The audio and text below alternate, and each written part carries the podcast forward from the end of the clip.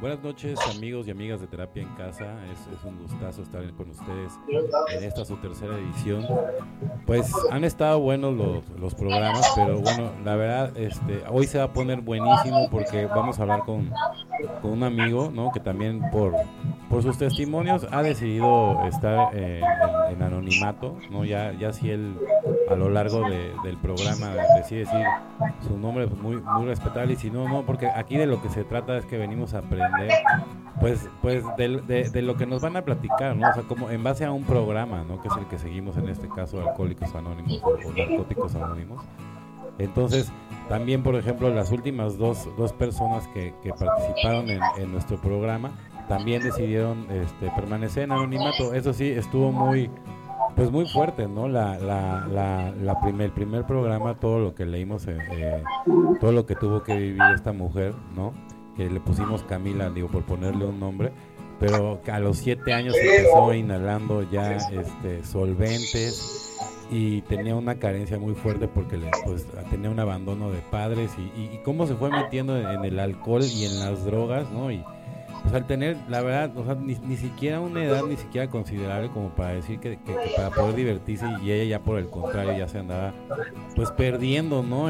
con todas esas sustancias, ¿no? Entonces también luego tuvimos a a otra compañera y sus testimonios, ¿no? De, de, pues cómo el abandono de repente de, ciertos padres o, ciertos estereotipos que, se crean, pues hacen mucho daño a todos estos, a todos estos jóvenes, ¿no? Y, y, el camino, bueno, pues no siempre es, pues es tan afortunado, porque muchos desgraciadamente, ¿no? Terminan muriéndose, ¿no? Y, y ahora para pues para dar, digamos, testimonio y, para que nos ilustre, ¿no? Este, vamos a hablar con una persona que, que no solamente nos va a hablar de su testimonio, sino que también, pues, él se dedica también a ayudar a, sacar adelante a todo este tipo de, personas, ¿no? Que nos hemos encontrado, nos, encontramos en momentos muy, muy difíciles de, nuestra vida y que al final del día, si no tenemos gente como, como él, porque también es, es, un, es un gran terapeuta, eh, pues no hay manera de, seguir adelante, ¿no? Y, te van ubicando, ¿no? O sea, por ejemplo, a mí, a mí me gusta mucho de, nuestro invitado, algo que, nunca se me va a olvidar, el, el no comprar la, paz barata, ¿no? No compres paz barata, ¿no? Pues sin más preámbulos, ¿no? Vámonos con, con, mi amigo, eh, ¿cómo estamos? Hola Cris, ¿cómo estás? Buenas noches. Buenas noches, ¿cómo, cómo andamos, amigo? Pues aquí, mira, con el gusto de saludarte y saludar a tu, a tu auditorio.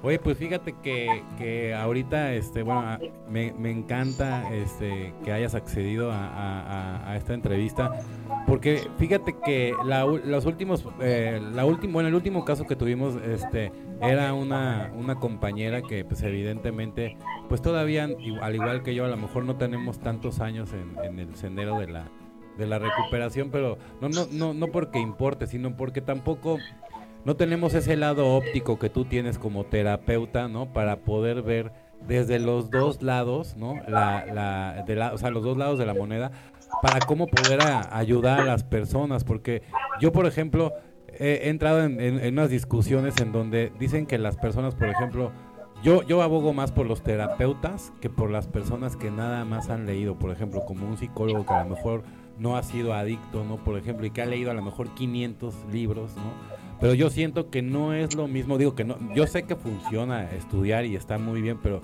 no hay para mi gusto como haber experimentado con, el tema para poder estar ahí y, ser una luz para las personas, ¿no? ¿Cómo ves?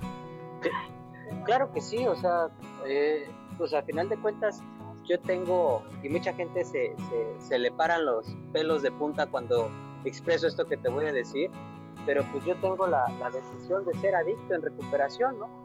Porque gracias a eso, gracias a esta enfermedad, pues hoy me dedico a lo que me dedico y, y básicamente pues me, una, me ayuda a darme de comer, pero también me ayuda a ayudar a las personas y eso me mantiene de alguna forma en un estado de equilibrio constante.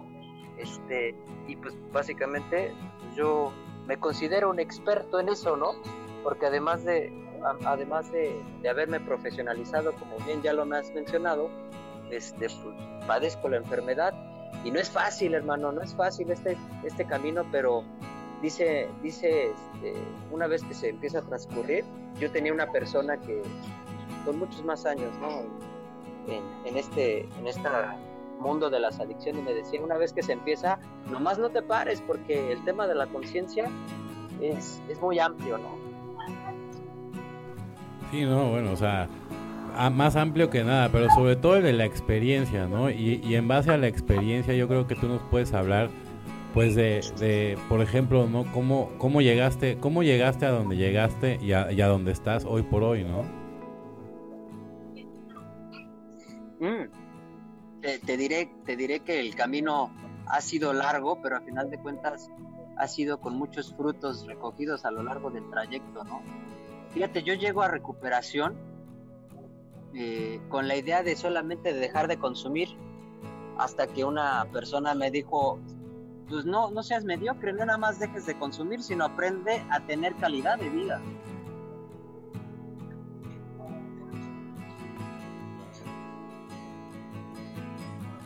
Pero bueno, pues al final de cuentas es este es importante, es importante. Mira, sobre todo te voy a decir algo, compadre. Hay un chorro de, mitos con respecto al mundo de las adicciones, ¿no? Que si para dejar una adicción solamente se requiere fuerza de voluntad. Decía Sigmund Freud que eh, para llegar al subconsciente es a través del uso de palabras altisonantes, ¿no? Pero bueno, este, decía, decían por ahí, decían por ahí, pues oye, pues con respecto hablando de los mitos de la adicción, que si es bueno, que si solamente la adicción se quita con, con echarle ganas, echarle huevos a la vida.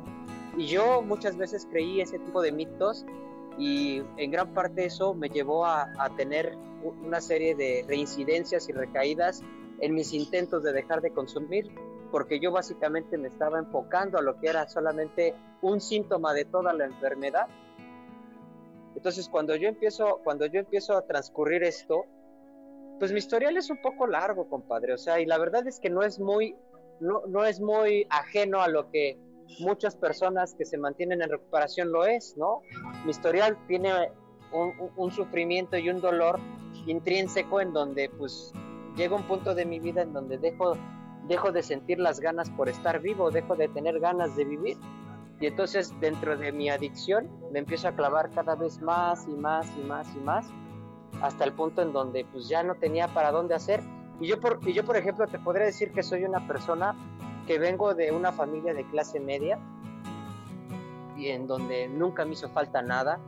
Mira, de hecho como dato curioso, la gente me decía, ¿no? las mismas personas con las que me terminaba juntando para consumir drogas, me terminaba diciendo, ¿Tú qué necesidad tienes de estar aquí consumiendo? Pues tú tienes todo, tu familia te lo da todo, ¿no? y hasta cierta... Ahí me identifico contigo, eh. de, hecho, yo, yo me acuerdo que, entraba en una unidad este, habitacional y, y ya toda la banda era súper adicta al, al cocol, así gruesísimo.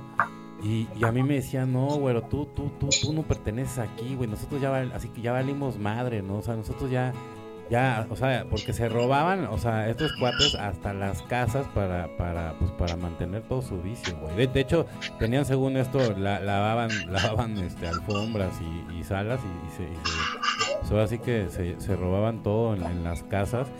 Y, y, yo sí llegué también a convivir con estas personas y, qué grueso, ¿no? O sea, la verdad. Pues es que te sientes con falta, con falta de identidad, o sea, dices, bueno, pues si yo no tengo o sea, yo con, con los cohetes, con, los güeyes que me juntaba, cabrón, era con los güeyes que, que, se, que vivían en, vecindades, cabrón. Y no estoy descalificando eso, ¿eh? Sino, por ejemplo, pues dadas mis circunstancias, pues yo les decía, vengo de una familia de un estatus económico medio, ¿no? Normal, ¿no? Sin lujos, pero sin carencias. Entonces, con los cuates con los que me drogaba, pues la verdad es que pues venían del barrio, cabrón. Y cuando me veían me decían, pues pinche chamaquito fresa, ¿qué estás haciendo aquí, cabrón, no?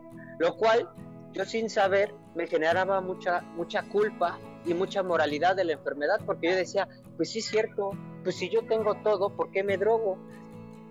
Y eso no reflejaba más que un desconocimiento e ignorancia de la enfermedad. Tuvo que pasar muchísimo tiempo para que yo me pudiera dar cuenta de, de, lo, de, de lo que es realmente la enfermedad de la adicción. Y por ejemplo, mi familia también, ¿no? Mi familia en la desesperación de querer ayudarme, porque ya cuando llego al punto de debacle el punto de quiebre en donde yo ya no puedo más con mi vida, en la desesperación por querer ayudarme, pero también puedo decir en la ignorancia, agarran y me terminan metiendo al lugar en donde le recomienda el hijo de la vecina, ¿no? ¿A qué me refiero con esto? O la vecina misma. No, pues es que en ese lugar les enseñan a, a consumir y les ayudan a salir adelante. Y pues yo vengo de un... O sea, mi vida profesional fue gracias a que en mi último internamiento conozco gente profesionalizada que me explica cómo es la enfermedad. Pero, por ejemplo, yo cuando llego a, recuperación por primera vez, pues yo llevo a un grupo de 24 horas, ¿no? Y mira, la verdad es que yo no descalifico para nada ese, e, e, ese tipo de grupos. Yo, se podría decir, en el argot del doble A, yo vengo de ahí, compadre. Yo nací en un grupo de 24 horas. Es ahí donde se me inculca la semillita pero al final de cuentas sí tengo que aceptar que en ese, que, en ese tiempo quedó muy precaria mi conocimiento de la enfermedad. ¿Sí me explicó? Sí, tablas, tablas. A mí yo, todo lo que estás diciendo yo también me, me ha pasado. Yo creo que me siento súper identificado. ¿Qué más? Sí, y, este, y te voy a decir una cosa, ¿no? Por ejemplo, yo no me explicaba, cuando me empiezan a explicar lo que es la enfermedad, ¿no?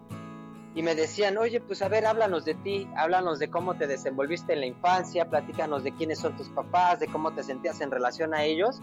Pues yo les decía lo que yo quería recordar y lo que no me dolía, cabrón, ¿no? Pero cuando yo empiezo a ir a terapia, cuando yo empiezo a ir también este, en este mundo, lo que es apadrinarme y todo el, todo el pedo, pues me empiezo a dar cuenta que, por ejemplo, pues me siento el bicho raro de mi familia, cabrón ¿no? Es como, por ejemplo, mi papá, en todo el conocimiento y en el amor de, del mundo que un padre puede tener hacia su hijo, mi papá siempre trató de darnos lo mejor a mí y a mi hermana, ¿no? Yo, yo soy de la Ciudad de México y me acuerdo que, viva, que mis papás vivían en una colonia que se llama Nahua, que ahora colinda con Polanco, y es una colonia, Polanco, pues yo creo que todo el mundo conoce Polanco, una, una colonia pues, de puros de puros ricachones, cabrón, ¿no? Entonces mi papá en el, en, el desconocimiento, pero en todo el amor del mundo, agarraba y intentándome dar lo mejor, me metía a los colegios de paga, ¿no? En donde, por ejemplo, yo cuando llegué, pues ahí puro güerito, puro que hablaba, o sea, era en primaria y hablaban dos idiomas, cabrón. Y hablaban dos idiomas y al final de cuentas yo llegaba y yo no sabía ni hablar bien el español. Entonces no me sentía perteneciente al colegio. Y cuando yo me voy, pero pues yo siendo de, barrio, yo siendo de colonia, cuando llegaba al barrio y, hacía que, y, me, acordaba de cómo, de cómo era mi experiencia con el barrio Fresa, pues yo descalificaba a todo el barrio, cabrón. Entonces, ¿eso qué figuró en mí? Pues una gran inconsciencia y una falta de pertenencia, solamente yo no me sentía parte ni de un lado ni de otro, ¿no? Como dice la canción, no soy de aquí ni soy de allá. Entonces yo tuve que crecer con eso, cabrón. Y para mí era normal llegar a un lugar y no sentirme parte de. Con eso crezco, cabrón. ¿No? O sea, yo, yo por ejemplo, y nada más es platicando un poquito acerca de mi infancia, ¿no? De, de mi historial. O sea, yo cuando crezco, me doy cuenta que, por ejemplo, invitar a mis compañeros de la secundaria del colegio de paga a un departamento en donde vivían mis papás, pues tenía que aceptar que me daba pena, pero simplemente el hecho de pensar en eso me daba culpa porque yo decía, ¿cómo es posible de que me avergüence de las condiciones en las que vivo? Entonces imagínate, e-, eventos de esta naturaleza se fueron haciendo como un cóctel y cuando llego a la, a la adolescencia es cuando exploto, compadre. Ahí salió todo, ¿no? Ahí es cuando, o sea, yo te podría decir que yo, soy una persona deportista actualmente y siempre me ha gustado el deporte, pero ahí, en, ahí cuando llego a la adolescencia, pues ya sabes, empieza que la etapa del cigarrito, que la etapa, la etapa, del, la etapa de que una chelita, que la fiesta, que los amigos, y es cuando empiezo a transgredir mis propios límites, yo sin saber que me había sacado la rifa del tigre, es decir, que tenía una predisposición y que tenía el gen adicto en mi familia, ¿no? Entonces, cuando yo hago clic con la sustancia, cuando yo empiezo a fumar, cuando yo empiezo a tomar, pues evidentemente todo esta, todos estos los llamo así como traumas, pues se aligeran. Y lo que decimos en el mundo de, de los grupos de ayuda mutua como Alcohólicos Anónimos, pues ahora sí, vénganos tu reino, cabrón, ¿no? ahora sí lo que quieras, me empiezo a desinhibir, empiezo a sentirme parte de, si era introvertido, entonces me volví extrovertido, si me costaba trabajo ligar con unos alcoholes encima, podía desenvolverme fácilmente. Sin embargo, ahí comenzaba yo mi etapa de experimentación y uso de la sustancia. Cuando yo empiezo a normalizar el uso de droga y de alcohol en mi sistema, en mi sistema, este, pues a final de cuentas yo empiezo a seguir consumiendo, ¿no? Y ahí empiezo la etapa de un consumo fuerte, en donde, en donde yo al normalizarles, les decía, yo al normalizar el consumo, lo que termina pasando es que necesito empezar a consumir más y más y más y más. Evidentemente esto era para mí un tema tabú con cualquier, con cualquier gente, ¿no? Mi familia mucho más. O sea, yo estar ahí, yo estar ahí admitirles a mi familia que tenía un problema, para nada. Entonces mucho tiempo mantuve mi consumo, creyendo yo, a escondidas de mi familia y de mis amigos. Pero evidentemente tanto mi apariencia como mi salud física se iban deteriorando con el tiempo. Y es ahí donde mi familia tuvo que voltear a verme y decir, algo está pasando con Eduardo, ¿no? Y ahí es cuando empieza, empieza mi vida, que yo le llamo la etapa de mi vida totalmente grupera, ¿no? un grupo, otro grupo, un internamiento, otro internamiento, meses y meses y meses y meses de estar, este, de estar encerrado. En una ocasión, mi familia se cansa, cabrón. Mi familia se cansa, ya no sabe qué hacer conmigo. Llega un punto hasta de resignación. Y me dice, ¿sabes qué? Pues sabemos que ya te vas a morir así. No tienes remedio. Entonces, si en algún momento quieres cambiar, pues búscanos cuando llega esta situación, es cuando yo empiezo a vivir eh, el, tema de, neta, sí me voy a morir. Yo empiezo a pensar, yo me acuerdo de esos días y yo empiezo a pensar continuamente en mi cabeza, neta, sí me voy a morir.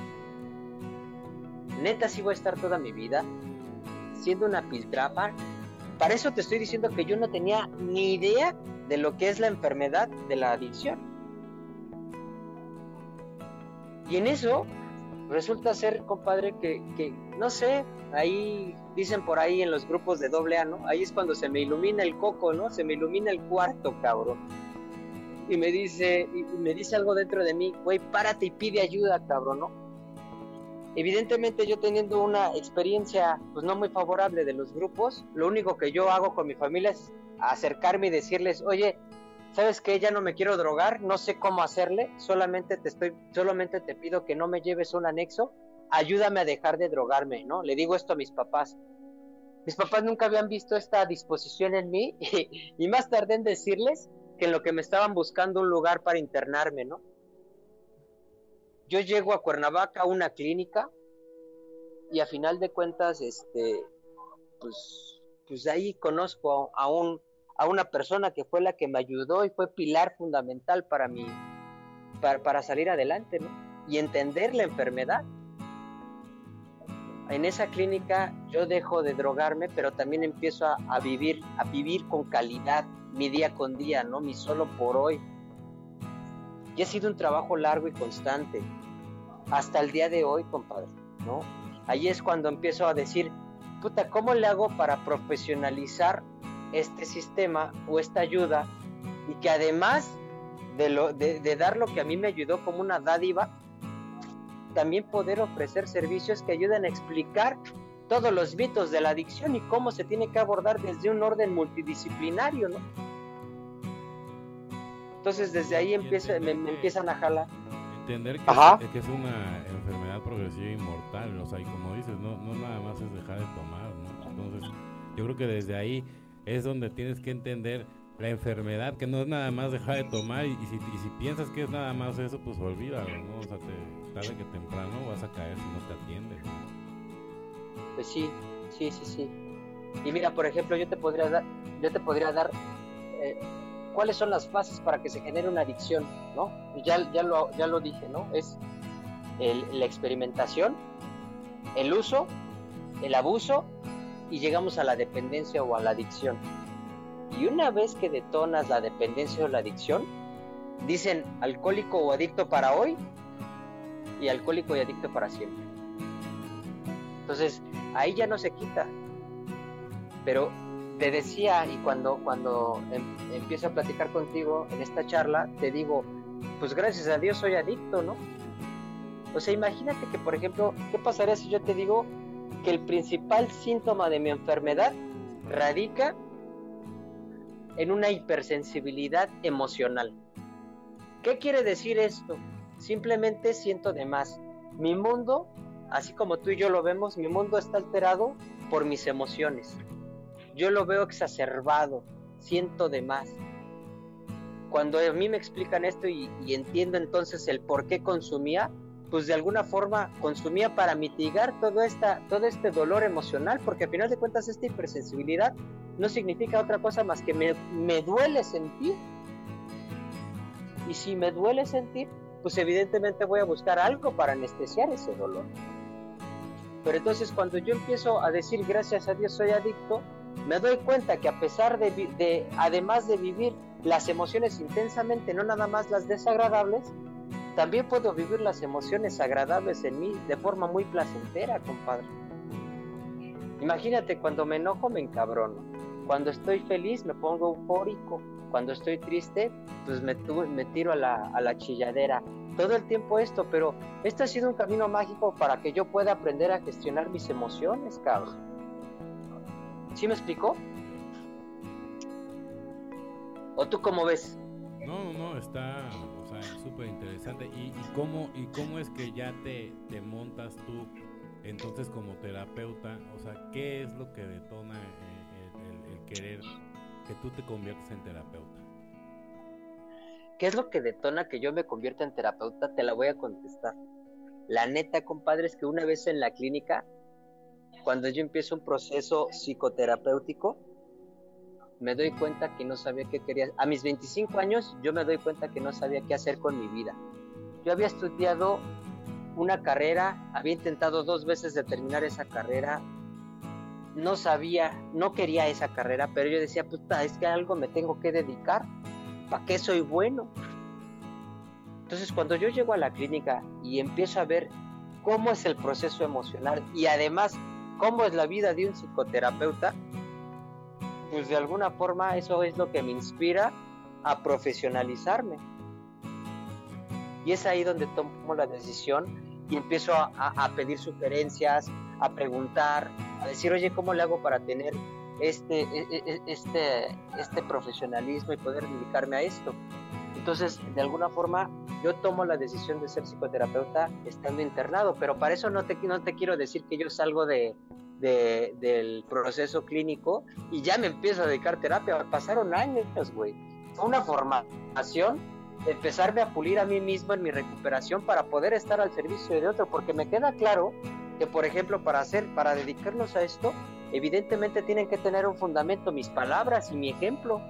Yo no puedo estarte diciendo, oye, la vida es bien bonita, échale ganas. Digo, estoy siendo general, ¿no? Con los, con los argumentos o con los ejemplos, ¿no? Pero yo no puedo decirte esto si yo, si yo no la percibo así, sino con qué calidad moral yo, te, yo me pongo aquí delante de ti o al el teléfono a decirte, pues que sí puedes vivir plenamente con esta adicción.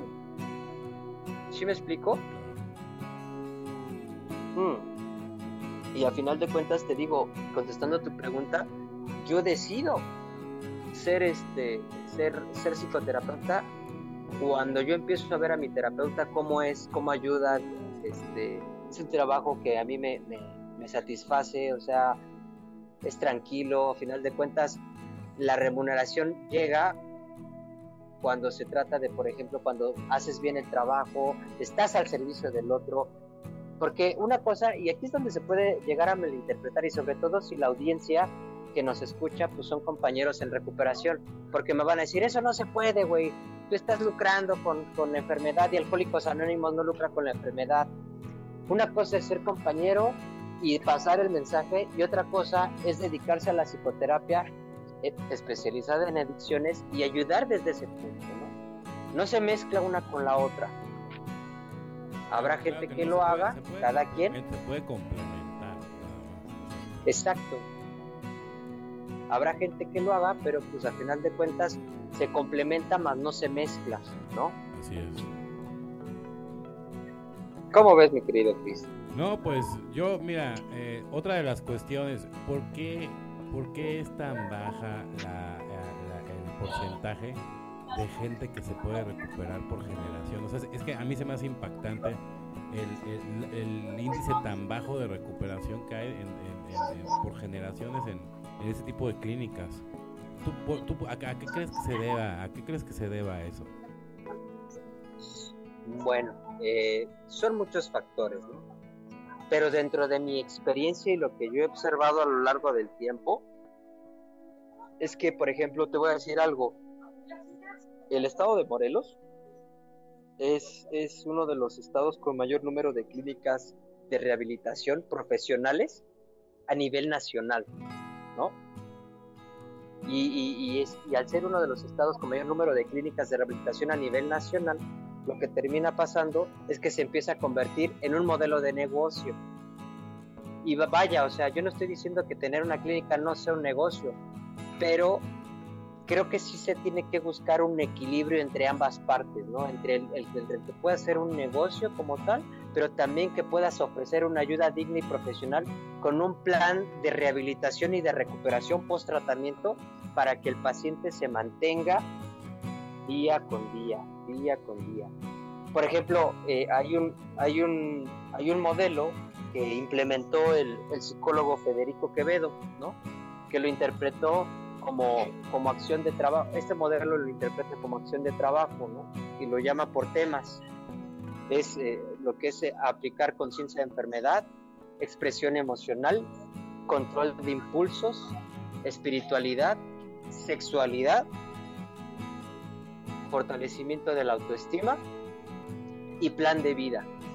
Esto, este modelo se trabaja a lo largo de un periodo de, este, de, rehabilitación interna y después se le da una continuidad. ¿Por qué es tan bajo el tratamiento? O más bien, ¿por qué es tan bajo el modelo o, la recuperación, el porcentaje de recuperación de las personas que están metidas en esta situación, en una cuestión de adicción? Pues porque no siguen las indicaciones al pie de la letra. Yo cuando estoy trabajando con un paciente por algo, por algún tema de adicción, siempre les digo esto tu plan, de, tu plan de acción y de recuperación es como una receta de cocina. Tú quítale, ponle, súmale, réstale algo a este plan y va a salir un objetivo totalmente diferente. Hay ciertas cosas que, por ejemplo, cuando el paciente tiene ganas de recuperarse, lo que yo le digo es, tienes que fortalecer el valor de la obediencia en tu plan de acción si tú no lo fortaleces, si tú no eres obediente con tu plan de recuperación, es muy probable que la reincidencia en el consumo se vuelva a presentar. Obviamente. ¿Sí me explico? Claro. Ah, eh, no sé si contestó tu pregunta. No, no, no, claro, no, super, super contestaste. Sobre todo porque, mira, eh, ese tipo de programas que estamos haciendo es precisamente para, para poder captar más personas que a lo mejor tengan algún tipo de, inquietud, ¿no? Y, entrevistando gente como tú, especialistas, bueno, pues nos pueden dar su punto de vista, ¿no? O sea, por ejemplo, ¿qué, qué, qué, ¿cuáles son las pacientes o tú cómo ves de quién está ahora más evolucionado en cuanto a temas de problemática, la mujer o el hombre? Eh, mira, curiosamente, como tal, el dato estadístico no lo tengo, no lo tengo este, a ciencia cierta, pero por ejemplo, te podría decir que en, en los últimos meses, en la clínica donde estoy laborando actualmente, nuestra población ha sido 45% mujeres y en lo demás y el restante hombres. Yo creo que el consumo de sustancias psicoactivas en mujeres va a la alza. Y esto también porque las mujeres son más propensas a desarrollar la adicción que el hombre. Pero, pero eh, sí, y sobre todo, ¿sabes qué está pasando? Eh, ahorita, por ejemplo, también estamos teniendo población eh, la clínica de un gran número de adolescentes de entre 12 años y 18, ya con adicciones duras, o sea, adicciones fuertes como lo que es el cristal, las metanfetaminas, la piedra, la cocaína, los opiáceos, las pastillas y por supuesto la marihuana.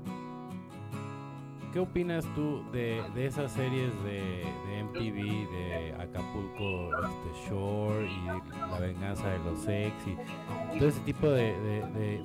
pues, pues, es que es una información súper negativa, pero al final del día es lo que está al, alcance de todos los jóvenes y pues es pura pues pura basura para que la, para que la copien la, la, juventud y pues yo creo que es la digamos como una de las principales este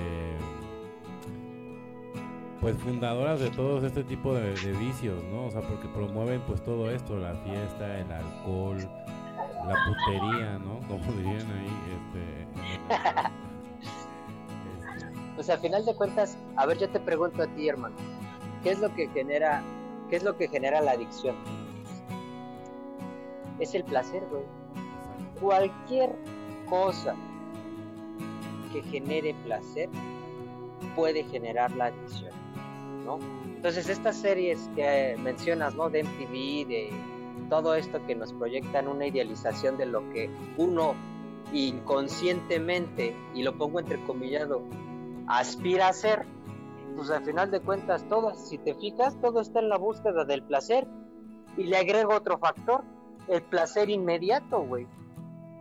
Sí, o sea, imagínate. Está normalizando ya, está normalizando esos temas, por ejemplo, de que ya lo hagas a nivel grupal, que en el grupo ya ya ven, viene incluido un transgénero, ¿no? Por ejemplo, entonces ahora ahora la, una de las figuras más importantes es un trans y el trans se mete con hombres y con, mujeres, o sea, ya ya ya es un nivel de relajo ya ya como más este pronunciado, ¿no? Y obviamente rodeado de, litros y litros de alcohol y, y obscenidades, ¿no? Entonces, a lo que voy, o sea, venimos de otra generación en donde a lo mejor sí había ese tipo de, situaciones, pero eran era, era más como eh, tabú o, o, sí existían, pero no, no estaban tan al alcance como ahorita ya están de, cualquier niño, de cualquier edad. yo, creo que se han ido pudriendo estas generaciones, ¿no? ¿Cómo ves? Porque las adicciones van a, van a la alza y ahora con este dato que está diciendo las mujeres, pues es, es muy revelador pues al final de cuentas te podría decir algo, ¿no? Qué bueno que ya está, con las nuevas generaciones haya esta apertura, ¿no? Sexual y que haya este, este movimiento en donde uno es libre de poder expresarse como quiera.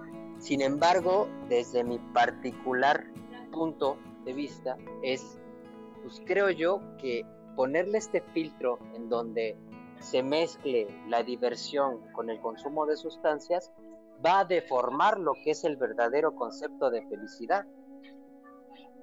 ¿No? Y sobre todo, por ejemplo... toda la juventud con viendo este tipo de programas. Es, por ejemplo, por ejemplo, yo cuando doy las pláticas en secundaria con los chavos, ¿no? Es con, ¿cómo te diviertes? ¿No? no, pues este, echando desmadre con mis amigos. ¿Y cómo echas desmadre con tus amigos? No, pues en las fiestas, cuando se ponen pedos, cuando nos tomamos un, gallo. Y es como, si te das cuenta, hay una, hay una percepción errónea de lo que es felicidad, porque eso no es la felicidad. Mira, te voy a dar un dato curioso, ¿no? La, la felicidad erróneamente está asociada con lo que es el placer. Y a nivel cerebral, el placer se genera por un neurotransmisor llamado dopamina. La dopamina, entre más veces o cantidad se libere de este nuestro cerebro, mayor va a ser el placer. ¿Qué genera dopamina? Actividades que pongan o que nos hagan experimentar un alto riesgo de lo que sea, ¿no? El consumo de alcohol, la ludopatía, aventarnos en paracaídas, muchísimas cosas que te generen placer, va a liberar el sistema de recompensas el, neurotransmisor de dopamina. Cuando, caso contrario a, por ejemplo, cuando experimentas una sensación clara de felicidad, lo que se, lo que se, lo que se libera en el sistema de recompensas es la serotonina. La serotonina eh, es esta sensación como si de llegaras a, un estado zen, por ejemplo, ¿no? Esta sensación de paz, de plenitud, de tranquilidad, es gracias a la serotonina que se libera en el, sistema de recompensas de nuestro cuerpo, de nuestro cerebro. Sin embargo, te decía ahorita en un inicio que el placer está erróneamente ligado a lo que es la felicidad. Tú dime en qué mundo vivimos. Vivimos en un mundo en donde buscamos el placer inmediato a través de la comida, a través de la fiesta, a través del de el auto último modelo, a través de las vacaciones, eh, todas eh, las vacaciones más exclusivas, a través de un like, a través de lo que sea que genere placer. Y se confunde con el término felicidad. Entonces, entre más placer busques, más infeliz vas a ser es paradójico, ¿no? Es que es, totalmente cierto. Y yo, yo, yo creo que ese, ese es como la como una como una cárcel de oro, ¿no? Por ejemplo, ¿no? O sea, una cárcel material, ¿no? Porque al final del día no tiene nada que ver con la felicidad. Exacto, ¿no? Cuando, cuando yo llego a recuperación, ¿qué te digo? Mi, concepto de felicidad cambia drásticamente, porque entonces yo dejo de buscar esta felicidad errónea en la fiesta, en los amigos de peda, en los, decían padrino, ¿no? En los los, en los amigos de consumo. Yo dejo de buscar esta felicidad y entonces empiezo a abrazar mi soledad, empiezo a disfrutar de ella, empiezo a disfrutar comidas con amigos, empiezo a disfrutar una película, ir, ir a caminar, salir con mi perro, eh, ligarme una chava, volver a enamorarme, empiezo a disfrutar todo esto. Por eso es que se tiene, se tiene un concepto erróneo de lo que es el placer con la felicidad. Completamente. ¿Sí me explicó? Sí, sí, sí. Oye, y, a ver, a ver, dinos, y por ejemplo, cuando, cuando estás eh, con alguien que todavía no está como muy seguro de si pedir o no ayuda, pero que, que ya realmente eh, lo, ves tú en el borde, ¿Qué, ¿qué, recomiendas para esa persona? Porque muchas veces no saben cómo acercarse a un terapeuta o, cómo pedir ayuda. Eh, hay una ventana de oportunidad de horas, ¿no? Eh, y eso lo llamo como el, el, círculo de la adicción. Por ejemplo, este, en lo que es el vals de la adicción. Yo le llamo el vals de la adicción. Eh, hay una parte en donde, por ejemplo, viene la obsesión por, por estar tomando, ¿no? Por estar consumiendo sustancias. Y es como, por ejemplo, te lo voy a poner con mi, con, con, mi propio ejemplo. A principio de semana decía, puta, que ya llegue el fin de semana para poder cobrar y entonces irme a, irme a reventar con mis cuates, Entonces llegaba y pasaba la compulsión. Cuando ya tenía mi pago y entonces iba y conectaba y compraba la droga y entonces me empezaba a drogar, ahí empezaba, ahí empezaba la compulsión, ya no podía parar. Después me brincaba el paso de la, de, de, la cruda moral, ¿no? De la cruda moral en donde despertaba y decía, puta, qué poca madre, ya, ya valió madre, ya tuve consecuencias, ya me arrestó la patrulla, me llevaron al torito, se enojó mi pareja conmigo, mi familia no me habla, yo hice el ridículo y empiezo a vivir todo eso, ¿no? Y después viene un estado de tranquilidad, ¿no? En donde te cuentas a ti mismo, ya no lo voy a volver a hacer, ya voy a estar tranquilo, no me voy a volver a, drogar. Y de repente otra vez viene la obsesión. Dentro de este vals, dentro de este vals de la adicción, es importante el, cuando, cuando es justo, cuando yo recomiendo, cuando esté crudo moralmente. Cuando esté crudo, moral y físicamente, cuando esté en esa etapa, en esa fase, compadre, es ahí donde va a entrar la ayuda, es ahí donde va a entrar la, la, ayuda terapéutica.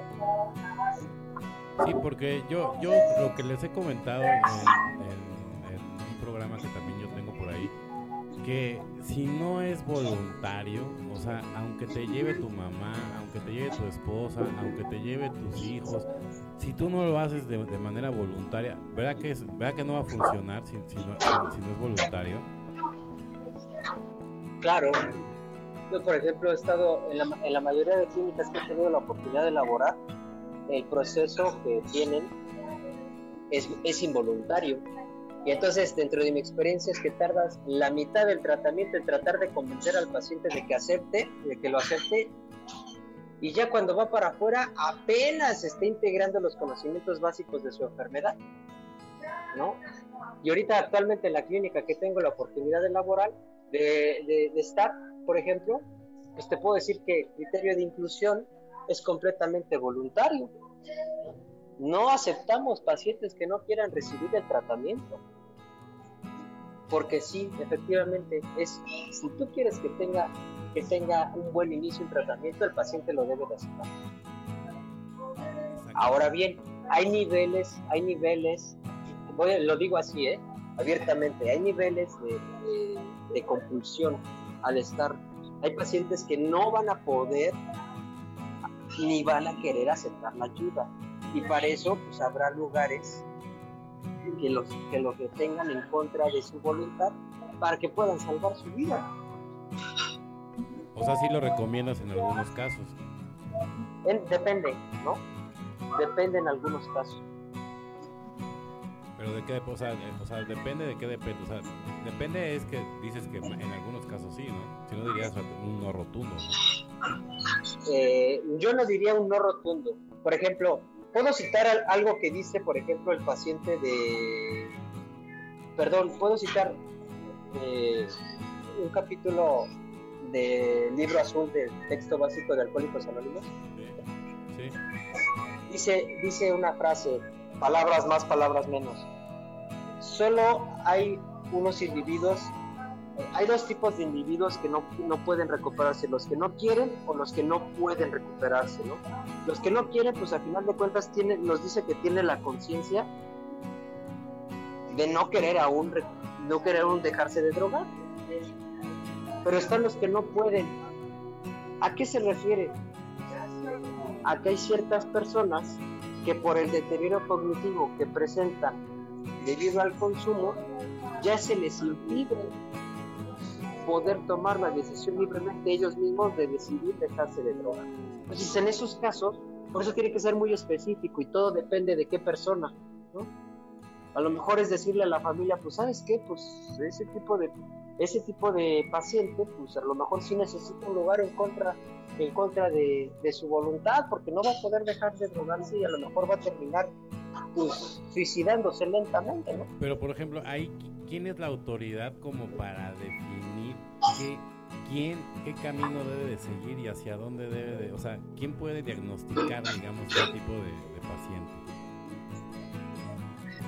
Como tal, la autoridad que puede decidir, yo a lo mejor cambiaría la palabra autoridad por la, por la persona que se quiera aventar el tiro de hacerse responsable del paciente.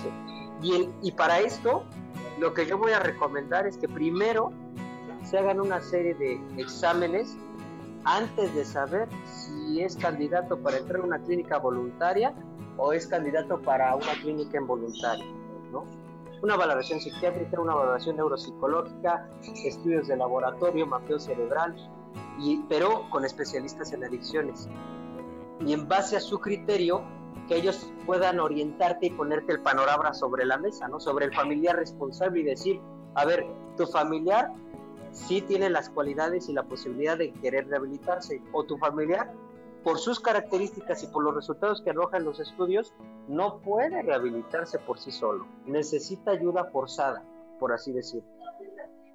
Oye, y a ver, fíjate, una, una pregunta también muy interesante. Eh, a lo mejor existe todo el, compromiso, a lo mejor inclusive de parte de la familia, de parte de, de, la persona, pero la pregunta es qué tan caro, qué tan caro puede ser todo todo este tratamiento, porque me, bueno, no nada más me imagino, sé que en muchos casos inclusive les prescriben eh, pues medicina y todo este tema para, para, para calmar diferentes este, aspectos neuronales y bueno, demás. ¿Qué, ¿Cómo ves tú esa parte? Yo creo que, fíjate, yo creo que no hay enfermedad barata, ¿verdad? Pero al estar hablando de la enfermedad... promedio, o sea, me refiero, podría, podría también tener acceso a este tratamiento porque a mí también luego me, mucha gente me dice, bueno, pues es que esa se pareciera una enfermedad de ricos y todo el tema. Entonces me gustaría que hablaras un poco del tema porque la gente, pues que a lo mejor tiene esa inquietud y todo, piensa que es muy, muy caro o no es tan caro. No sé, a ver qué, qué les puedes comentar. Pues mira, al final de cuentas hay de todo, ¿no? Y también, o sea, las instituciones, dependiendo de lo que cobren, pues yo lo que podría recomendar abiertamente es que pregunten con qué especialidades trabajan o con qué especialistas trabajan. Porque lo que sí para mí es un referente es que entre más caro sea un tratamiento en un centro especializado es porque efectivamente trabajan con especialistas en la materia, ¿no? Instalaciones de primer nivel, todo ese tipo de cuestiones, ¿no? Pero a final de cuentas pues, hay de precios y, también hay asociaciones civiles en donde la verdad es que pues, sin fines de lucro buscan ayudar al paciente. Hay una asociación civil, se llama, ay, ¿cómo se llama? ¿Cómo se llama? Está en Pachuca Hidalgo, ay, no recuerdo su nombre, lo tengo en la punta de la lengua, ahorita me acuerdo. Es una asociación civil. luego lo pongo yo ahí por, este, para que lo vean. Es una asociación civil que, que funge como una clínica de rehabilitación, nada más que el ingreso para el ingreso ahí es voluntario. O sea, a final de cuentas, eh, la ayuda sí está, hermano. Y yo también conozco mucha gente con la disposición de rehabilitarse, pero sin poder pagar por un tratamiento especializado en alguna clínica, que se mete a un grupo tradicional de hora y media o un grupo de ayuda mutua de cualquiera y ahí dejan de consumir, ¿no? O sea, hay de todo. Pero ¿cómo pasa hay de todo. esta transición? Porque hay, hay, muchas veces, digo, si no, si no ilústrame, yo no, yo no soy experto en la materia, pero hay, hay veces que es muy difícil, o sea, regular la droga, ¿no? O sea, por ejemplo, para bajarle el, el, viaje a los de la heroína, por ejemplo, y todo este tema, no es tan fácil, ¿no? creo, que les tienes que seguir dando dosis de droga, ¿no? Sí, mira, por ejemplo, el tratamiento multidisciplinario va acompañado de desintoxicación clínica por fármaco, terapia individual, terapia cognitivo-conductual, consejería en adicciones, terapia familiar gestáltica, terapia espiritual también actividad física, dieta. O sea, es un tratamiento multidisciplinario. Y, pues mira, al final de cuentas, como tú bien lo dices, o sea, no es lo mismo el tratamiento para una persona adicta a los opiáceos que a lo mejor una persona adicta al alcohol. Las dos son igual de graves, pero van a, van a tener consecuencias específicas el consumo de cada una de estas. Así es, mi querido Chris. Pues muy bien, estamos ya casi a, punto de terminar, amigos y amigas de, de, terapia en casa, pero queremos también saber, eh, por último, ¿cómo, cómo recomiendas tú, qué, tips para combatir la ansiedad? Mi estimadísimo. Tips para combatir la ansiedad. Dicen que la ansiedad es un miedo a algo que no sabes qué es, ¿no? Es un miedo incierto. Y por ahí dicen que el 90% de los miedos que yo tengo, si no es que más, el porcentaje más alto, son irreales. Yo, por ejemplo, lo que hago es como sopesar fantasía o realidad, ¿no?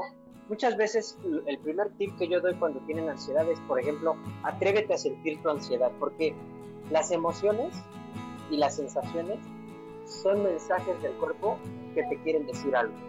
Entonces aprende a sentir tu ansiedad, primero que nada, número uno. Número dos, reconoce cuáles son tus miedos. Es que no sé, Eduardo. Entonces, entonces reconoce en base a tus hechos y tu realidad qué es a lo que le estás teniendo miedo.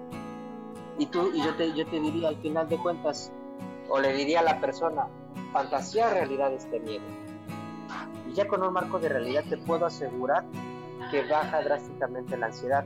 Ahora bien, hay trastorno de ansiedad generalizada y no basta esto únicamente. Si persiste esto, pues es recomendable que acudan con un especialista, ya sea un especialista psiquiatra en adicciones, un especialista consejero en adicciones, un especialista psicoterapeuta en adicciones o psicólogo en adicciones, si persiste esta ansiedad. Perfecto. Bueno, claro, también acompañado de, ejercicio, mucho ejercicio, ¿no? Tú eres, tú eres también pro mucho ejercicio, que yo creo que es como la base, ¿no? Para sacar también ahí todos los, todos los demonios y luchar contra la loca de la azotea, ¿no? Sí, sí, sí, sí, tienes toda la razón. Oye, mi, pues, estimado, y, a ver, y, y, la gente, o sea, digo, para, para, puedes este, dar un mail para que te contacten en, en, tu clínica para, para que a, lo mejor ahorita está escuchando a alguien que, que pues a lo mejor se le, se le va a perder la antenita y por qué no lo dice al aire tu mail si quieres gusta dar el teléfono lo que quieras este tus redes sociales. Este eh, claro que sí claro que sí mira te comparto el número de contacto que nosotros tenemos para llamadas por informes en, teléfono y en, WhatsApp es el 777-502-0327. Estamos en redes sociales como Clínica Sentido de Vida y también www.clinicasentidodevida.com. Estamos ubicados en el estado de Morelos, en el municipio de Jutepec y cualquier cosa, pues estoy sus órdenes. Generalmente si no contesto por llamada, pueden mandar un WhatsApp y yo cuando, o sea, si no contestes porque seguro estoy haciendo algo como esto ahorita, ¿no? Y yo cuando termino, barro con mi lista de WhatsApp y empiezo a contestar. Pues perfecto, ¿eh? pues muchísimas gracias, este, gracias por, por esta, por tu tiempo, por compartir con nosotros. Eh, Ojalá nos puedas acompañar en alguna otra eh, edición de, del, programa, a lo mejor hablando del tema, pero, pero en específico siempre agarramos un tema, entonces, pues como eres una persona que sabe mucho, pues nos gustaría pues tener la opción de poder contar contigo. Ok, pues yo, yo, yo encantado cuando quieras, Cris. Bueno amigos, pues ya eh, nos despedimos. Gracias. Este, esta edición fue muy, muy agradable. Aprendimos muchas cosas. Lalo inclusive ya, ya dejó ahí, yo también voy a dejar ahí todas sus redes sociales, su número, para que lo localicen. Es una gran persona, la clínica para la que él trabaja también es para ayudar a quien sea. La verdad, anímense, anímense, no, no se van a arrepentir. Si realmente estás cansado y tienes ganas ya de, de, de rendirte, de hacer las cosas bien, créanme que es una muy buena opción y les vamos a dejar aquí las redes sociales. Están escuchando Electro Alien Radio.